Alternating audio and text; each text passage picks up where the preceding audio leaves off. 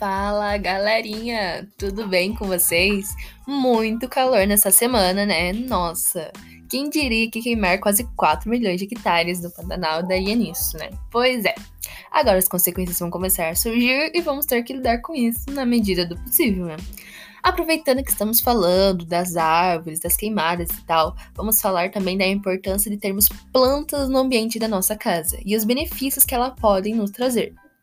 Pois é, os benefícios vão muito além da decoração, da beleza das flores. Algumas, além de ajudar nessa parte da decoração, ajudam até a purificar o ar.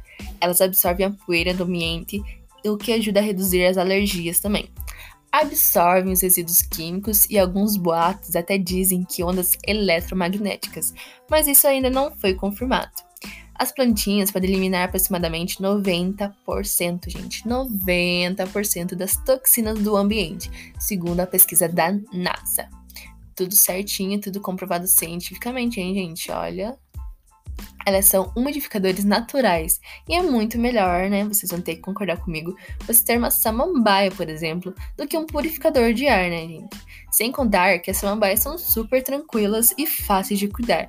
Elas demandam muito pouca luz do sol. É, a maioria do tempo é recomendado que elas fiquem em lugar de sombra e que sejam regadas no mínimo três vezes por semana. Mas cuidado, hein? Não vai regá-las demais, porque se deixar as raízes dela muito úmida, isso pode deixar, apodrecer elas, né, gente? E a gente não quer que isso aconteça com as nossas samambaias.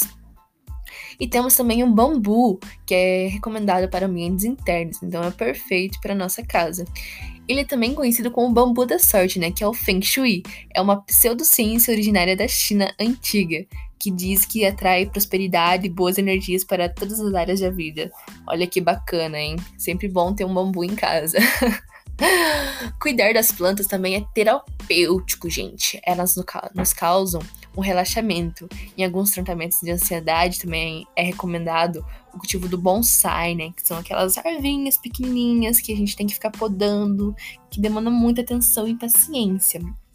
E dos terrários.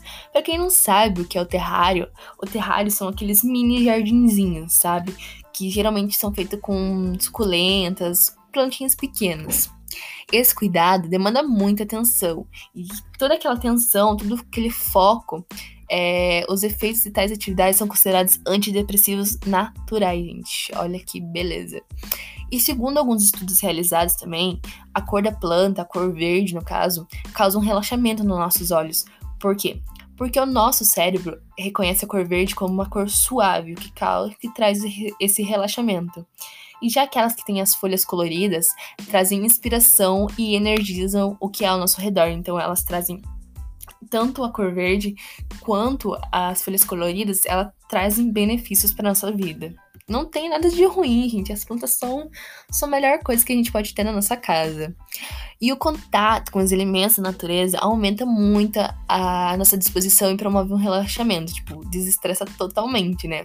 E esse contato com a terra canaliza a atenção para algo que, tipo, dá prazer para nós e libera essa, esse hormoninho do relaxamento que a gente tem. E também, gente, plantar é um trabalho de paciência, de esperar a germinação, o florescimento, e ainda assim entender que nem sempre haverá o sucesso de cultivar o solo. Mas assim, você pode tirar uma lição muito importante desse desse, desse processo, assim. Você deve estar pensando também, ah, mas eu não tenho paciência para isso, nem vou tentar. Só que em vez de você pensar assim que você não vai tentar, que você não vai conseguir, que tal você pensar de outra forma, que é, de uma forma que isso é uma ótima oportunidade para você desenvolver essa questão da impaciência e da ansiedade, que ajuda bastante. E a frustração também faz parte desse processo, mas você vai perceber que um ótimo trabalho é, que fez um ótimo trabalho, que deu o melhor de si, e que aquilo não ter dado certo não foi sua culpa, e sim da planta, ou também de questões externas, que não teve a ver com você, com a sua plantinha. Então, isso a gente pode levar para a nossa vida, que nem tudo está ao nosso alcance, por mais que a gente queira. E além de tudo isso, ela também são usadas como remédios naturais. Algumas são usadas para tratamento de queimaduras até, como a aloe vera, que é conhecida no Egito Antigo, que era conhecida no caso, como a planta da imortalidade, gente. Olha quanta coisa a plantinha traz pra gente, hein? Até a imortalidade. Bom, gente, eu poderia ficar falando desse assunto por horas, mas infelizmente está chegando ao fim o nosso terceiro episódio. Espero que tenham gostado. Críticas e sugestões pelo perfil do Instagram, nossa voz podcast. O feedback de vocês é super importante para a construção desse canal, gente. Então me contem sobre o que vocês querem ouvir, qual a opinião de vocês sobre os temas que foram postos em pauta e entre outras coisas que vocês acham importante.